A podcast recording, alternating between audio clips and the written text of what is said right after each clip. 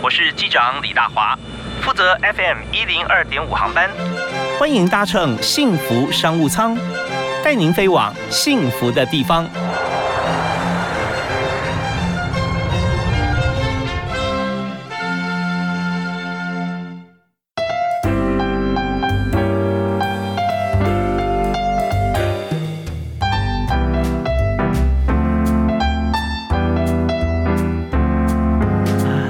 位亲爱的听众朋友，大家下午好！非常欢迎您在每天下午的五点到六点准时锁定 FM 一零二点五，收听幸福电台幸福商务舱，我是李大华。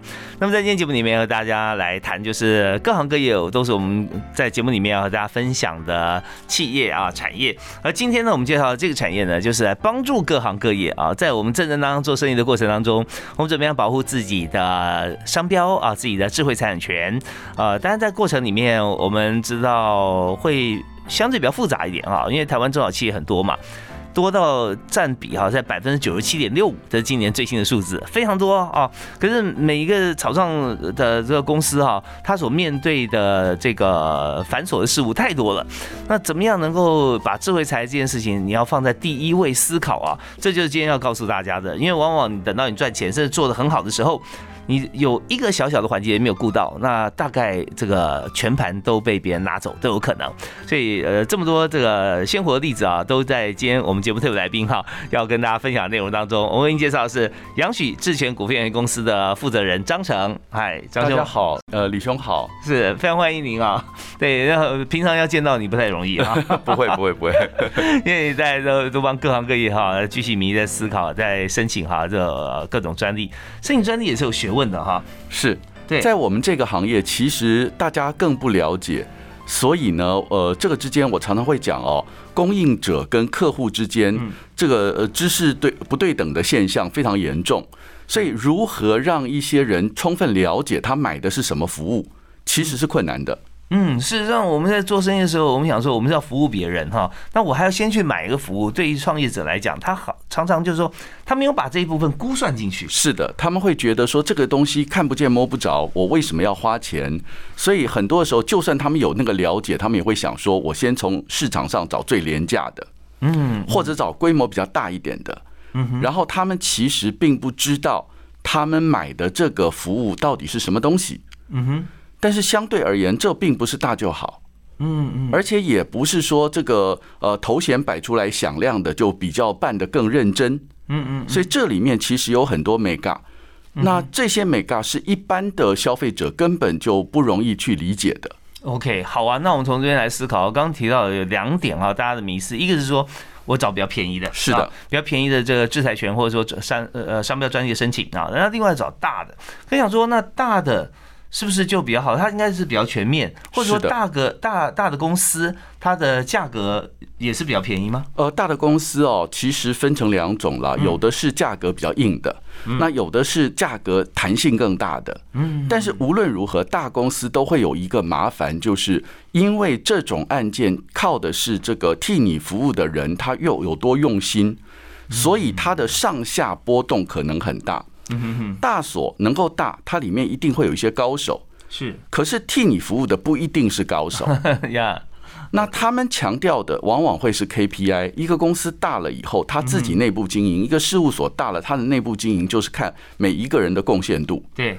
所以对他们来说，他们最重要是赶快把这个 KPI 做到。嗯。最重要是赶快把你案子结掉，而不是把你案子做好。哦，是从这边大家可以思考到，就呃，大者恒大是说它的它的 KPI 或者说它的这个营业的方式哈，让它底下人会冲业绩嘛。是的，但真正服务品质跟公司的量体，它并不是成正比啊，是不一定成正比哈。所以这边我们就要请教一下张成兄啊，我想说，如果在规划智慧财产权，或者说我们在深设一家新的公司的时候啊，我们首先要做到哪几件事啊？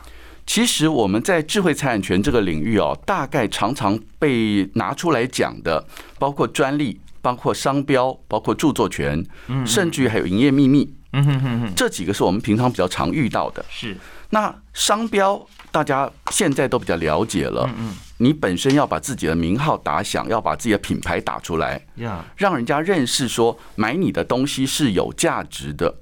嗯哼，然后专利呢，就是如果你有一些结构上面的或者技术上面的突破，那你不希望你的同业搭你的便车，然后抄袭，他们把成本降低了，然后来跟你在价格上竞争，那这时候就要靠专利做保护。是，然后著作权的话呢，往往甚至于我还有过一个客户，他是他的那个解说手册被人家整个抄走。嗯嗯嗯，那这个东西其实也是法律有保障的东西。是。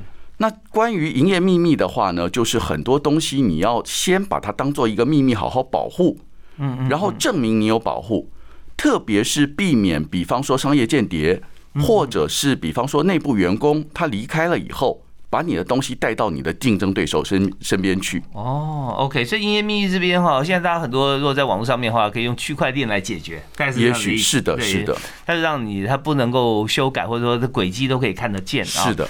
那嗯，但在我们传统的任任何的这个现在新的一些数位模式啊，我们都是从最原始的传统思维开始来的。那剩下这些工具，所以专利、商标、著作权跟营业秘密，是的，这四个部分如果做稳的话，哈，应该公司没有太大问题啊。是在智慧财产权这一方面的话，就能够保障自己应有的权利，把自己的智慧拿出来换成我们应得的这个回馈。OK，但是这一部分也要更新啊，因为也不是说公司从从呃从一而终啊，就也就是说，你一开始你有的像这样的一个呃一个智慧的发表啊，你以后哈都不会改变，它中间势必要变。比方说说明书好了啊，说明书如果的跟动的话，也要再去申请一次嘛。是的。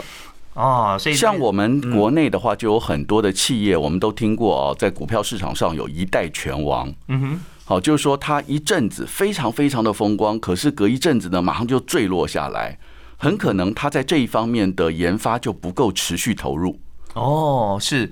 护国神山为什么会一直当做护国神山？因为他们始终在研发，对，而且一直保持领先。是，那研发保持领先，人家追不上，是因为它有专利的保障哈。包括是的，对。如果说它没有专利，大家去 copy 在做的话哈，那也就没有办法。是的。好，那我们在这个阶段哈，我们还想谈一个主题，来花我们现在用一分钟来提示好了。那既然智慧财产权专利这么重要啊，那显然深涉像是呃我们这样服务的公司大小所哈都很多。那如果要在中间做得好脱颖而出，你觉得最重要要做好哪三件事啊？其实最重要的事情啊，第一个我觉得是跟客户之间的沟通。这样讲好了，像我的客户里面，从这个阳明医学院那边，他们讲的是一些尖端的科学技术，是。然后呢，到改装机车的黑手，嗯嗯嗯，或者做指甲彩绘。是的，我我都有这类的客户。嗯哼，那这些人，你到底怎么把一些有些人他是公司大的，他可以是个上市公司，他自己就有法务部门，甚至于专利部门。呀，小的呢，他根本就是一个个人发明人，草创。我们怎么把这些专利应该要得到的保护，或者应该要规划的范围提供给他们？嗯哼，像我有一个客户做牙医，嗯，他基本上做的就是牙套。然后他很有一些思想概念，他认为说牙齿已经在晃动的时候，我们应该要保护它，让它重新长好，而不是把它拔掉，另外植牙。是，那这个东西他也想申请专利，可是他不知道专利点在哪儿。所以呢，我后来是从连这个生物力学方面哦去解释为什么这个东西应该要准专利，它的结构特征是什么，所以我们帮他拿到了台湾的发明专利。哦，也就是说，他做的这个牙套，它可以先帮牙根固定固好，是吧？它有一定的保护，是的，保护，但它也不是永久牙套。它呃，它不是永久的，但是它可以持续佩戴，连吃东西的时候都可以佩戴。哦，那真的是，真的是很。思考很细，因为这样这这个道理跟观点啊，很多牙医师也许在推广，但他没有这个工具，在这个阶段能够让他牙根长好哈。是的，所以呃，所以这是第一个，就是跟客户沟通。是的，跟客户沟通。那我们后面还有两点哈，是重要的事情。我们听段音乐回来之后啊，继续来请张成哈，呃，张总来跟大家来分享。那第一首歌啊，要请张成兄来推荐给大家。我女儿推荐我一首歌啊，我后来听了非常喜欢，《淋雨一直走》。哦，张韶涵，张韶涵，张韶涵的。OK，那你喜欢他的旋律跟意境？是因为他那个这首歌非常的阳光，嗯，哦，他让人知道说，哦，即使你把我推下悬崖，我也可能学，因此就学会飞行。啊，然后下雨的时候呢，把你淋湿了，但是只要你有阳光的时候呢，你就会啊，能够能够发散出来。OK，所以真的非常非常正向思考哈。是啊，OK，我们在听着有张韶涵的淋雨一直走《淋雨一直走》，好，由张成张总经理推荐。好，休息一下，马上回来。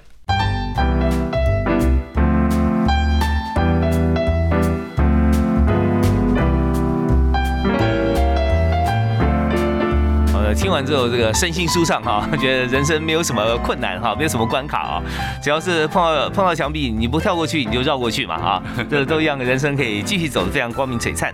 那这首歌是由张成哈张顾问推荐给大家。那目前张成是在杨许智权股份有限公司啊担任负责人，那也帮所有的朋友啊申请智慧财产权，还有很多相关的保障。那刚才哈我们提到说，台湾像这么多公司啊，全球都有很多像保护智慧财产权应运而生的一些法律公司啊。那要做得好，你要第一点是说，我们真的要做得好，不是做得过多啊，做得广。做得好要做深啊，所以跟客户沟通很重要。是的啊，沟通。那把这些呃客户的专业啊，你要去了解这么多，你也花很花时间呐、是，那对我们来说呢，其实这个部分呢、还有一个呃，还紧接着下一个环节，嗯，就说如果你前面基础不打好哦，嗯，后面第二个因素你就很难去完成。哦，我讲的第二个因素就是说，嗯你怎么样设身处境的去替客户争取权益。哦，第一个是跟客户沟通，是的。第二是争取权益。其实我们争取权益很重要的一个方式呢，就是我们怎么跟那个官方的审查机关沟通。嗯哼哼，那跟审查机关沟通的时候呢，大部分其实我这样讲哦，一般事务所他不见得愿意帮你，比方说就这么简单一个打个电话，什么意思呢？今天如果一个案子啊，我们申请进去了，官方会有审查的人员，是他可能会去找一些引证资料。然后就这些引证资料呢，他说：“哎，这个专利哦，我能够从两个、三个不同的引证案组合起来，你就不准。嗯嗯嗯，那我们就得去比对。随便举个例子。像比方说，我有一个客户啊，我最近刚帮他打完了一个电话，嗯，那这个是什么样的东西呢？就是说实在话，是台积电、联电他们厂内无尘室，嗯哼，无尘室非常非常干净，可是里面有一点小灰尘的时候，还是会影响到它的良率。啊，是所以呢，你要怎么处理？但是一般的吸尘器，甚至于抹布，你都不能在里面用。嗯嗯，所以他们有一个非常巧妙的设计。那这个设计呢，是专门为了无尘室里面用的。那化学药品啦，或者说这个光电池啊等等这些产业都可能用得上。嗯嗯，无尘室里面，是。但是呢，像我在大陆那边替他提出申请的时候，大陆的审查员呢拿到的是这个引证案呢，它也是个吸尘器，嗯，可它这个处理装置啊，居然是一个公车上面，嗯，好冷气或者是这个风扇或者是引擎。那非常非常脏的东西，你要处理的时候，那个人怕被那个灰尘搞得到时候肺病，嗯，所以呢，他把它框起来到里面去除尘的这样一个装备。哦，所以呢，我这个时候我就打了个电话给那个审查员，他原本还坚持说这样的东西基本上也是一样清洁装置嘛。嗯嗯嗯，但是呢，我就跟他解释，我说什么叫无尘室？嗯哼，好，这无尘室是有一定规范、有一定比例的。是。那如果我们当初没有做这样的一个叙述，没有做这样的一个了解，我们现在就没有办法替客户争取。哦，所以说大家就就被打回票，说哎他不是。行啊，直接就是呃转述一下对方反对的意见啊，是，然后我甚至于那时候举一个例子，我就跟呃审查员讲，我说就像我们拿马桶刷跟牙刷，它两个都是刷东西，但是你马桶刷总不能刷牙吧？那这样的东西，让我们的这个审查员他也清楚理解到，好，他引证可能是偏差了。呀，所以这些过程，但是我举个例子来说，就是说，像有的时候，如果审查官、审查员他们很坚持他们的立论，嗯哼，那很可能你电话打完了之后，你就只能告诉客户，对不起，这个案子几乎没救了，因为他很坚持。那这个时候你收不到钱，是所以意味着，如果今天他是一个以 KPI 导向的公司，他根本不愿意先做一个可能砸自己脚、毁自己生意的事儿。是，人家说争取的是速度，对不对？这个不行，我就换下一个。啊，是呃他对他而言，甚至于我宁可你的案子多碰一次墙，我可以多收一次服务费。哦，OK OK，是。啊，那说收不到钱的意思就是说，如果说今天被驳回，但是专利公司还是可以收费，因为你有帮他服务过，有服务就可以收费。但是对我而言，打电话这种服务啊，在我们一般台湾客户认为说，这个东西是很 common 的事，嗯，我我不会为此而专门付钱给你，嗯哼，嗯哼。但是我觉得，如果我今天就是申请人，我可能全副家当就压在这个案子身上的时候，我会希望能够得到最好的沟通，嗯，是跟官方之间。这个一来一回的时候呢，是不要有错误理解的。OK，所以这这个呃将心比心是很重要了。是的，所以做这样工作的时候，就把所有客户怎么怎么样要以客为尊呢？哈，不是以客户的钱为尊了啊，是以客户他的专注哈，他自己的资产哈作为最重要，好像是我自己的一样，然后去这样对付。好，那当然在审查的部分啊，但台湾官方或者说大陆或者说越南或者新加坡啊，甚至美国。他们那个有角色吧，角色扮演。他做这件工作把关，就是他尽量能够驳掉你，对不对？这也是他的工作。倒不一定，倒不一定。其实很多的时候哦，我觉得他们的工作也就是一个 KPI。OK，那每一个国家对这个设定是不一样的。嗯哼，所以造成了各国官方的态度会有不一样。哦，那像呃台湾跟大陆有没有不同？呃，很遗憾的，我觉得我们台湾自己的官方哦，因为他们的官员进去以后，就说只要你不犯法，嗯，大概都没有问题。嗯哼，那我们很强调的就是看得到的 KPI，是，所以我们现在的话呢，虽然我们很希望说自呃提升我们的审查品质，嗯，可是还是不免就是追求速度。嗯嗯，那相反的哦，就是说在中国大陆那一边呢，我所遇到的这些审查员们。他们还要维持他们的品质，看不光是速度啊，他还有一个看不到的 KPI 要打分数。啊，那个是什么？他们本身其实是约聘的，嗯嗯，五年一续聘的时候，如果你的老板给你打的分数是不好，嗯，你的案子审查的品质不行，那可能就不续聘了。哦，他跟台湾的这个固定的哦吃公家饭的这样的一个做法不完全一样。嗯嗯，那甚至于像新加坡好了，新加坡因为他们很积极的想要扮演东协里面的领头羊，是，所以新加坡对于案件审查的品质或者他们对于案件审查的友善度，其实都还不错。哦，OK，他也会站在不同立场去将心比心思考。是的，那像比方说越南的话呢，它基本上在这一方面就还没有发展的非常好。所以我们是比较多了，对，所以我们遇到的很多状况哦，像印度的话，它的审查品质更是不行，而且以前的话速度非常非常的慢，嗯，那现在速度提起来了，是，可是它的审查相对而言比较粗率。他很多时候引证案，他不仔细跟你分析，他就整份引证案就说啊，这个引证讲了什么什么，这个引证讲了什么什么，简单的几句话就把你打发掉，说我不准。哦，OK，所以完全是有时候 是审查员的心情可以主导一切啊。啊，我要去约会了，结束啊。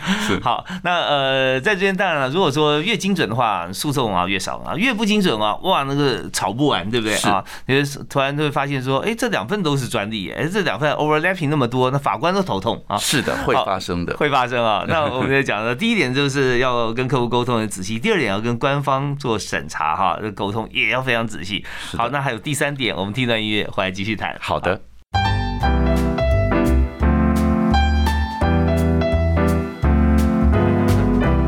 我们在品牌哈，现在每个人啊，个人都是一个品牌了。那更何况说我们在开公司啊，做产品，所以品牌方面哦，最怕什么？最怕被 copy。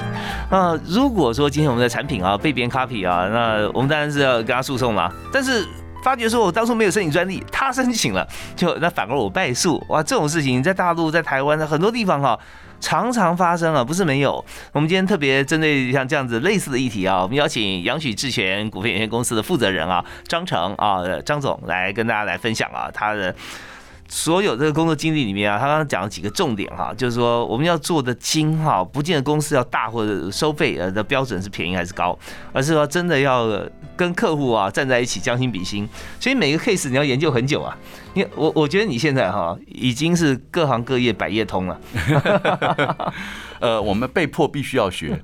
是，所以对我们来说，其实刚才讲的第三点哦，就是我们本身不只是我的客户要经营品牌，我们自己也要经营品牌。是我跟别人的差异在哪里？那我们在这个地方呢，其实很强调的一件事，就是深入去对于每一个案子去深入了解。嗯嗯。所以像有一个案子，其实我觉得印象非常深刻的，就是当我有一个客户做弹片，很小的玩意儿，说实在话，那个金属片冲压了以后，很很便宜，五毛钱一块的，五毛钱一颗的。那但是手机、电脑里都用得上。哦，电子零件，它是它是怎么怎么用的？它呃，就是做接触。比方说，你那个电池塞进去的时候，后面那个也是弹性的那个是的，OK，很廉价的东西。嗯，但是呢，这个案子哦，就是我的客户先被人家告了，哦，然后他觉得，哎，为什么我会被告？所以我要反诉。嗯嗯，所以那个案子呢，最开始的时候，我们跟对方一共在台湾打了七场诉讼，对方的代理事务所比我大了十倍，那我们打的结果是七比零，真是，然后一路打到大陆。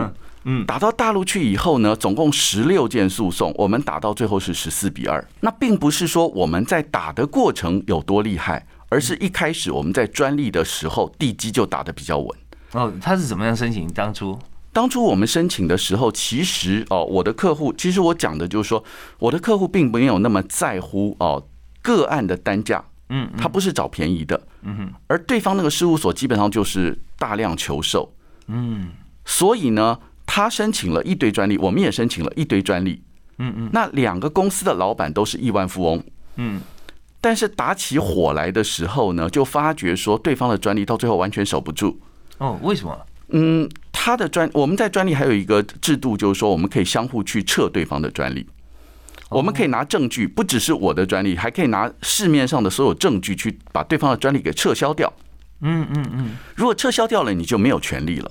OK，所以。专利申请的时候，怎么样让自己的东西站得稳，但是范围扩得够大，这是很重要的。哎，这有点像下围棋啊。呃，是是，基本上它非常像下围棋，等于自己在圈地。对，你圈到的地够大，你会赢。那这个过程当中呢，到最后其实非常有趣的就是，我们在大陆 settle 的时候，嗯，对方的老板大概赔了我们两百多万人民币。嗯，然后呢，他到最后私底下。来过来跟我谈话，他说：“我承认你比我的事务所厉害。”嗯，那这样吧，我把案子给你，好不好？那我觉得这里面其实就涉及到一个品牌自我经营了。是我当时跟他的讲法是：我很谢谢你看得起我，嗯，但是对不起，我不收。理由很简单，因为我的公司很小，我没有办法切出两组人来，一组服务你，一组服务他。哦，所以我的老客户我已经跟他站同一边了。他说我我不侵害你，以后你的东西我不做。嗯，我说你不做我的东西，我没有办法控制我的客户不做你的东西。是没有错。那打起来商战没有是非可言。嗯，我只能选边。嗯嗯。所以我觉得我要经营的是一个小公司，我不像大公司，它必须跟，比方说 notebook 厂，是台湾 notebook 厂可能五家五家以上。那你到底要跟哪一家特别好？都不行，嗯，所以对于大事务所来说，它必须跟各家等距离，也就是说，我不要介入太深，所有的案子我都不要介入太深，嗯，对我而言，我不在乎，我可以一个领域只只找一家，对对对，其实这就是利益回避啊，是。这非常重要的一点啊。好啊，那就是呃个别品牌的要做好这个差异化了哈，忠诚度，还有我对于案件的深入程度，嗯，理解程度。是我们刚从公司，就是说我们自己的的品牌啊，杨许智权股份有限公司啊，经营智慧财产权方面的这个最成功的三个做法：客户沟通、官方沟通跟个别的忠诚度对个别品牌哈，我们要做出这个差异化。那接下来我们下阶段要谈客户的故事，好不好？是的，我们休息一下，马上回来。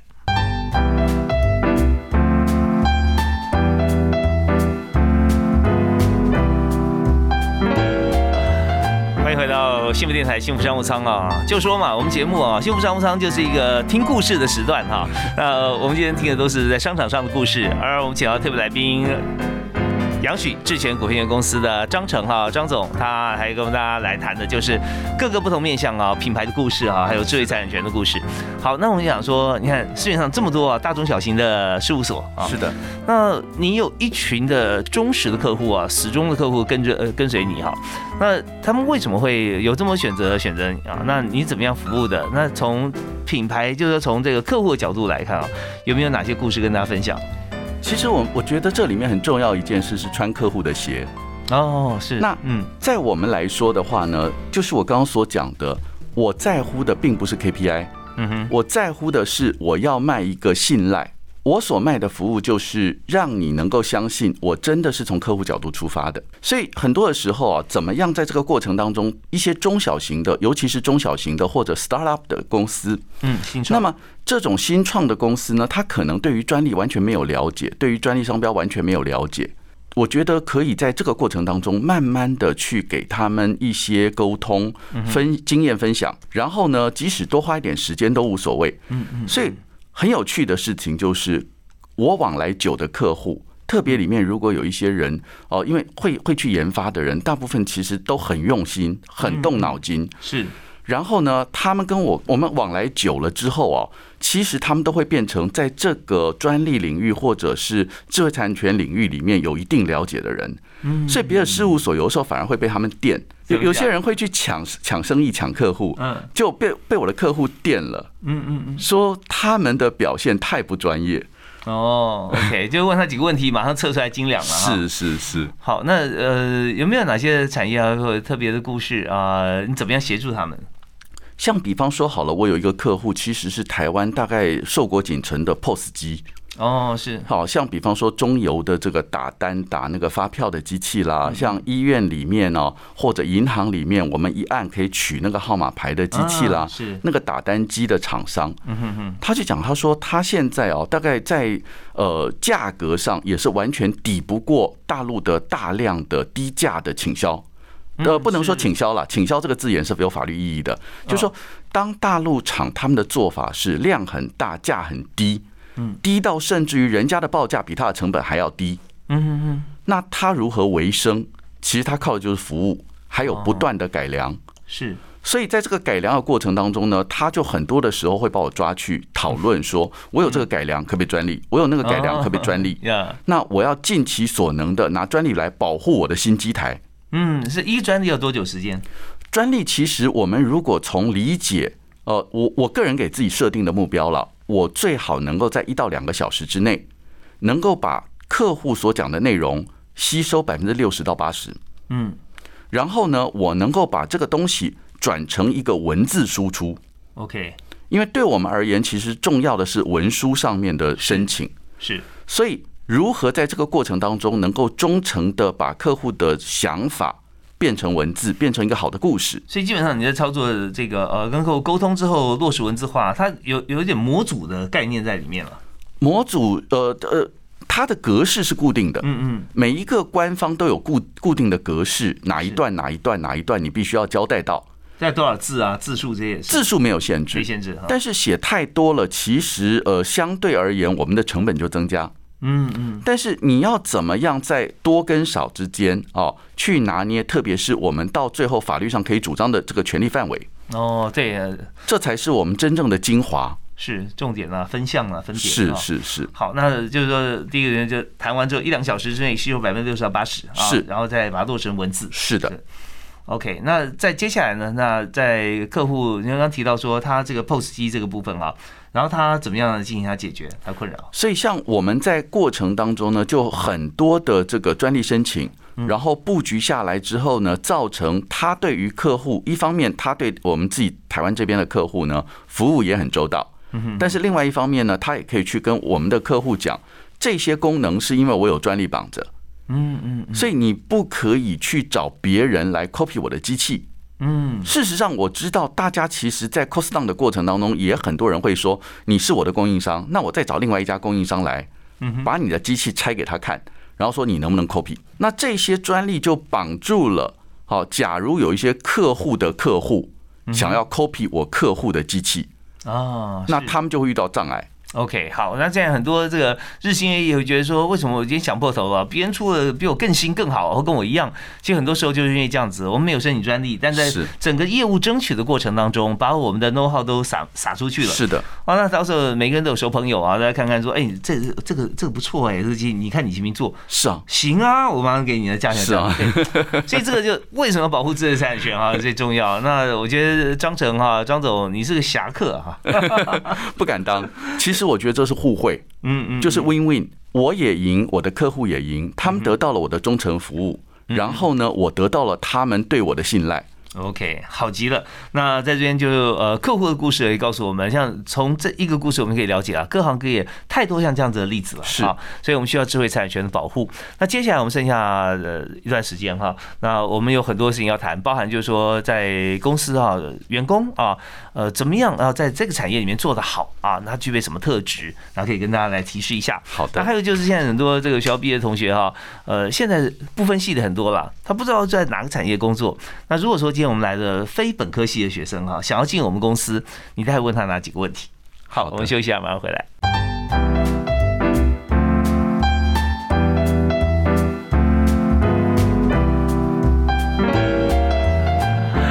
今天在谈呢，跟大家息息相关，但常常啊被我们忽略的智慧财产权。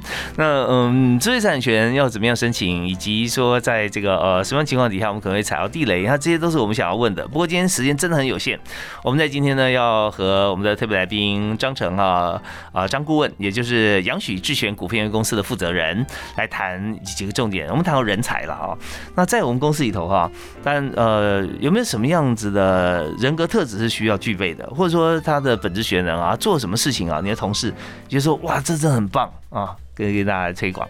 其实我这样讲好了，一般我们这个行业的大所，他们希望的人都是学历漂亮的，因为那是毕竟是一个很明确的敲门砖。嗯哼。可对我来说，其实我的观点会不一样。就像我刚才所讲的，我觉得我们的基础是在于怎么样快速的吸收新知识，嗯，然后经过自己的思考、咀嚼、反馈。然后到最后呢，得到了一个文字的输出。嗯哼。所以如果讲的话，我最在乎的三个特质，应该是对于这个新知有意愿、有热忱去吸收，而且吸收的速度够快。是。然后吸收了之后呢，它能够有条理的消化。嗯哼。以及有有逻辑性的去整理。最后呢，它的文字运用能力要够好。是。所以它能够准确的输出。嗯哼哼。所以。其实很妙的，就是说，包括我在我自己的网站上，我都讲过，我曾经用过一个是历史系的历史所的一个一个学生。嗯嗯嗯。那这个小男生呢，其实他很有意思，就是说他本身哦，这个对于理工方面，其实他并不是本科系。嗯。可是当你给他一个新的技术或者新的内容的时候，只要他听得懂，嗯，他可以做很棒的这个这个反应。是。所以呢，我觉得他是让我印象非常深刻的一个专利工程师。那这个的话，在一般的事务所几乎是不可能的。嗯嗯嗯。OK，所以说这个专利工程师的养成哈，其实它很重要一点，说在本身来讲，他在。转换的过程中，哈，很呃很很有特色，就是说他把一些陌生的知识转换成呃他可以理解，这样大家都可以理解。是最重要的，less mile 就是要把它文字输出。是的，是的，因为理解半天都很慢，问他答对答如流，可他写不出来。是的，那可能也没什么太大的。甚至于将来我们到法院上打诉讼的时候，靠的都是我们当初写下来的文字，你不能事后更改。嗯嗯嗯，那大家有时候很怕作文啊，哈，写 写有没有固定的格式啊？你刚刚说的大概大概是有哈，就输出文字啊，会不会是个困难呢？到底是理解难还是输出难呢？其实都有它的难度，所以我说我挑选我我们公司的工程师的时候，角度可能会跟一般大所都不一样。OK，好啊，那那你要问呃要面试的时候，你会问哪三个问题？我很喜欢一些爱阅读的小朋友。嗯哼，然后呢，我通常会喜欢问他们说：“哎，你喜欢什么书？是那最近你读的让你印象最深刻的一本书是什么？嗯哼，OK，到底是哪里让你印象最深刻？嗯嗯嗯。另外的话，我会想问他说：你五年之后想闭着眼睛想象一下，如果你在这个地方做了五年，五年之后你觉得你自己现是什么样子？嗯哼，你的期待是什么？”对，因为我们的工作其实，当你不断做文字输出的时候，其实它有些程度是单调而无聊的。嗯嗯嗯。所以我我也希望来我们这边应征的人，他坐得住，而不会说他觉得啊，每一天这个上班的时候就期待下班的那个秒那那个时间到。嗯。那这样的话，其实他不会做到投入，他没有办法把客户的东西当做真正让他很开心、很乐在其中的一个东西存在。OK，这边跟大家分享一个观念哈，就是归零哈。我们知道我们要这个心境归零，但是我不能专业归零。你说天天做做做完了哈，我下班了，所以第二天再从头开始再归零。哦，那那这个很惨，完对自己对公司的客户啊是三输啊。那如果心境归零哈，前一天做呃很闷，或者说被客户呃也许打枪很闷，没关系，今天我们在过昨天的这个专业基础上更精进，然后我们心情从零开始再再往上，这个是可以的。好啊，那大家在这个就业之前，先回答先回答自己一下哈，应该就是非常清楚自己的方向了啊。好，那我们在节目时间关系啊，到最后了，我们请张晨张总啊来送给大家一座右铭。我最喜欢的一句话啊，是当初我看到一个书签上面胡适写的，现在人也许都不记得胡适是谁了。说要怎么收获，先那么栽，是你把树栽下去，它自然就会开花结果。你好好的照顾它，浇水施肥。如果还有一点时间，我用一分钟讲一个小故事。好，我有一个客户是我们现在所谓的设计大师啊，谢荣雅。我跟他还算蛮熟的。嗯哼。那他当年还不是个咖的时候，他曾经自己讲，他说他当年哦，就是说现在很多的设计师会觉得，哎，我的设计比我的这个客户更专业，结果他都不听我的。抱怨，他说当年他还不是个咖的时候，如果你跟他要三张图，他有另外的想法，他觉得他的想法比你的想法更好。他不是给你三张图，然后来跟你争辩，他是给你六张图，用你的概念画三张，用我的概念画三张，然后这些给他工作的老板，如果觉得他的想法更好，他的想法就卖出去了。嗯嗯嗯，是，所以我们怎么对待这个工作？不是斤斤计较，说我眼前到底赚到了没有，而是我未来能不能让客户信任我。嗯嗯嗯，我觉得这是一个很重要的观点。那包括我的老板愿不愿意信任我，包括我的客户愿不愿意信任我。你知道张成兄啊，你这这个故事啊，这座右铭啊，让我茅塞顿开啊。这个话我也很年轻的时候看到了，是在我国中还是高中的参考书里面翻开，而 且就有。我想说，明明是理化啊，为什么要写胡适的话呢？明明是英文呢，为什么写中文呢？啊，原来他生意就在这边哈。好，那我们今天非常感谢哈，杨许智权股份有限公司的负责人啊，也就是专门为大家申请各种专利、跨国专利甚至诉讼方面啊，常胜军。再次谢谢张成兄。谢谢大华兄，谢谢，感谢大家收听，我们幸福商商，我们下次再会，再见。